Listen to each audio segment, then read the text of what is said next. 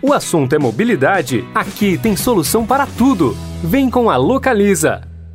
Conheça o Suzuki Jimny Sierra, o seu próximo 4x4. Veloy é a solução completa que você precisava para gerir sua frota.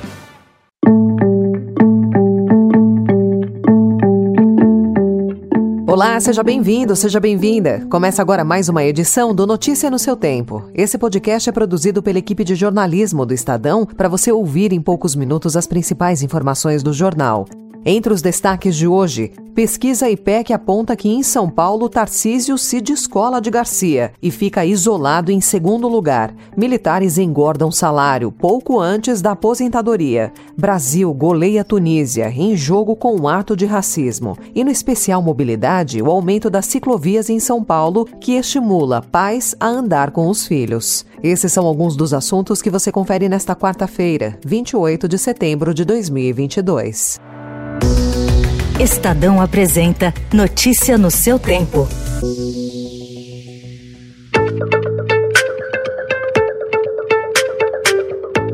A nova rodada de pesquisa IPEC divulgada ontem aponta que o candidato do Republicanos, Tarcísio de Freitas, se descolou do governador Rodrigo Garcia, do PSDB, na disputa pela segunda colocação entre os concorrentes ao governo de São Paulo. Fernando Haddad, do PT, se mantém na liderança, com 34% das intenções de voto. Tarcísio tem 24% e Garcia 19%. No levantamento anterior, que foi divulgado no dia 21 de setembro, Tarcísio e Garcia estavam tecnicamente empatados. No Rio de Janeiro, a pesquisa IPEC TV Globo mostrou o governador e candidato à reeleição, Cláudio Castro, do PL, com 13 pontos de vantagem sobre o segundo colocado, Marcelo Freixo, do PSB. Castro tem 38% e Freixo 25%. Em Minas Gerais, o governador e candidato à reeleição pelo Novo, Romeu Zema, lidera a disputa com 45% das intenções de voto, mas vê a diferença para o segundo colocado, Alexandre Calil, do PSD, como mostrou pesquisa IPEC TV Globo divulgada ontem. Calil registrou 34%, cinco pontos a mais em comparação ao último levantamento. We're going to be monitoring uh, these elections. We have seen recent reports of violence, and although the right to protest is fundamental in any democracy, the United States condemns any violence and urges Brazilians to make their voices heard in a peaceful manner. A porta-voz da Casa Branca, Karine Jean-Pierre, disse ontem que os Estados Unidos vão monitorar as eleições brasileiras e condenaram recentes atos de violência. O governo americano afirmou ainda que confia na fortaleza das instituições do país.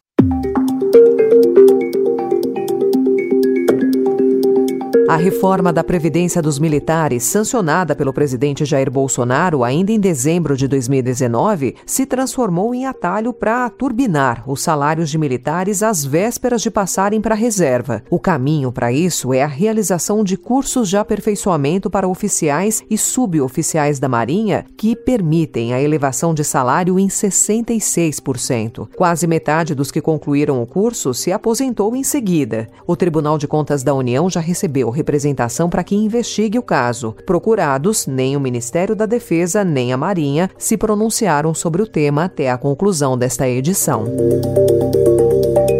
E a cinco dias das eleições, o governo regulamentou as condições do empréstimo consignado para os beneficiários do Auxílio Brasil. O texto fixa um teto de 13,5% ao mês, maior do que o cobrado pelos bancos no consignado do INSS. A modalidade é vista por analistas como eleitoreira e com potencial para ampliar o endividamento das famílias.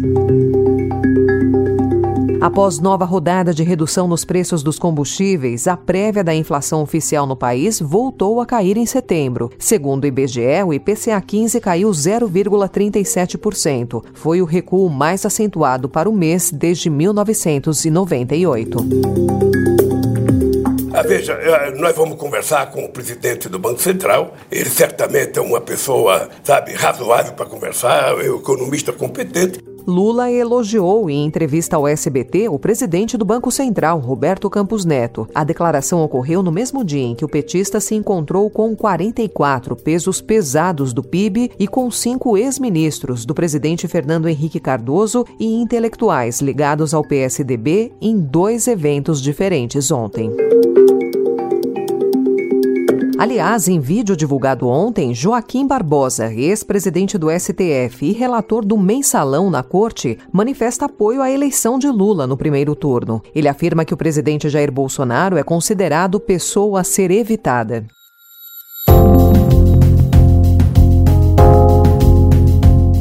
Quatro referendos em territórios ucranianos ocupados pela Rússia terminaram ontem sem surpresas e até sexta-feira Moscou deve anunciar oficialmente a incorporação das regiões de Donetsk, Lugansk, Kherson e Zaporizhia, cerca de 15% do território da Ucrânia. Os referendos foram criticados por Ucrânia e Ocidente, que não reconhecerão as anexações. O Estadão ainda informa hoje que seis em cada dez jovens brasileiros relatam ter sentido ansiedade nos últimos seis meses pelo impacto da pandemia de Covid em suas vidas. Os dados considerados preocupantes são de sondagem coordenada pelo Atlas da Juventude. O impacto da pandemia na saúde mental dos jovens é o que mais chama a atenção. A maioria diz que a fase de ensino remoto ampliou as dificuldades de foco. Notícia no seu tempo. Acho que foi até Deus que me livrou de não ter visto aquilo, porque, sei lá, na hora ali, gente de cabeça quente, mas é difícil, né? A gente viu o caso do Vinícius Júnior aí recentemente e agora acontece isso dentro do, de um estádio, então acho que esse cara aí possa achar ele, possa ser punido e também que possa servir de, de lição também para as outras pessoas a não fazerem isso.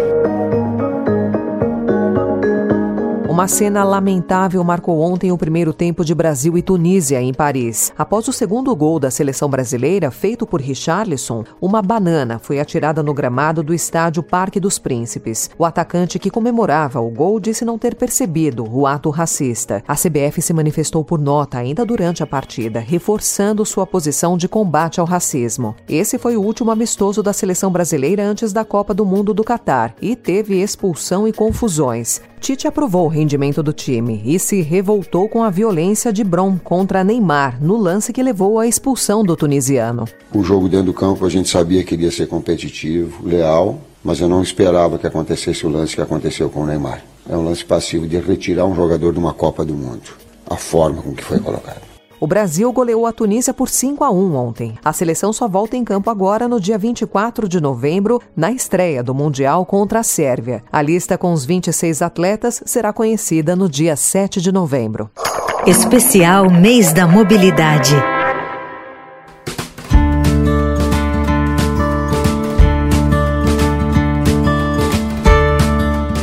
O aumento da infraestrutura cicloviária permanente, a existência de ciclofaixas de lazer e as reformas nas ciclovias na marginal do Rio Pinheiros têm atraído pais e mães paulistanas a usar a bicicleta para transportar crianças pequenas em cadeirinhas instaladas na frente ou na garupa.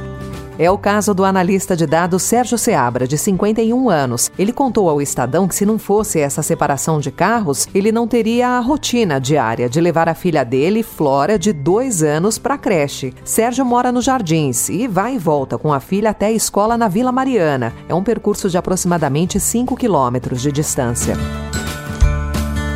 Já a gestora de projetos Fernanda de Andrade, de 34 anos, decidiu sair para pedalar com a Laura no fim de 2020, como válvula de escape na pandemia do novo coronavírus. Outra motivação foi ter acesso privilegiado à recém-formada ciclovia do Rio Pinheiros. A editora de vídeo Silva Balan, de 52 anos, quis documentar toda a experiência que obteve transportando as filhas Nina e Bia e criou o blog silviainina.org. Outros sites bacanas que você pode consultar é o criançasegura.org.br e o calf.com.br, K-A-L-F. São Paulo deve fechar o ano com quase 717 quilômetros de infraestrutura cicloviária. E para gente encerrar, aqui vão algumas dicas para começar a levar as crianças na garupa. A primeira é a idade mínima. Segundo a Associação de Pediatras dos Estados Unidos, o ideal é levar crianças a partir de um ano, quando elas já possuem uma força no pescoço. A segunda dica são as cadeiras frontais para crianças de até 15 quilos. O capacete é obrigatório, com o ajuste adequado. Pesquise, treine e teste. Antes de comprar, tenha certeza de que sua bicicleta é adequada à cadeirinha e ao peso da criança. Ocupe um terço da faixa da rua para ter margem de manobra para desviar de buracos. Nas cadeiras traseiras, prefira aquelas em que a criança pode descansar a cabeça e tenha proteção ou suporte para as pernas e os pés. E por último, ver e ser visto. Utilize roupas com cores chamativas e tenha buzinas ou apito para chamar a atenção.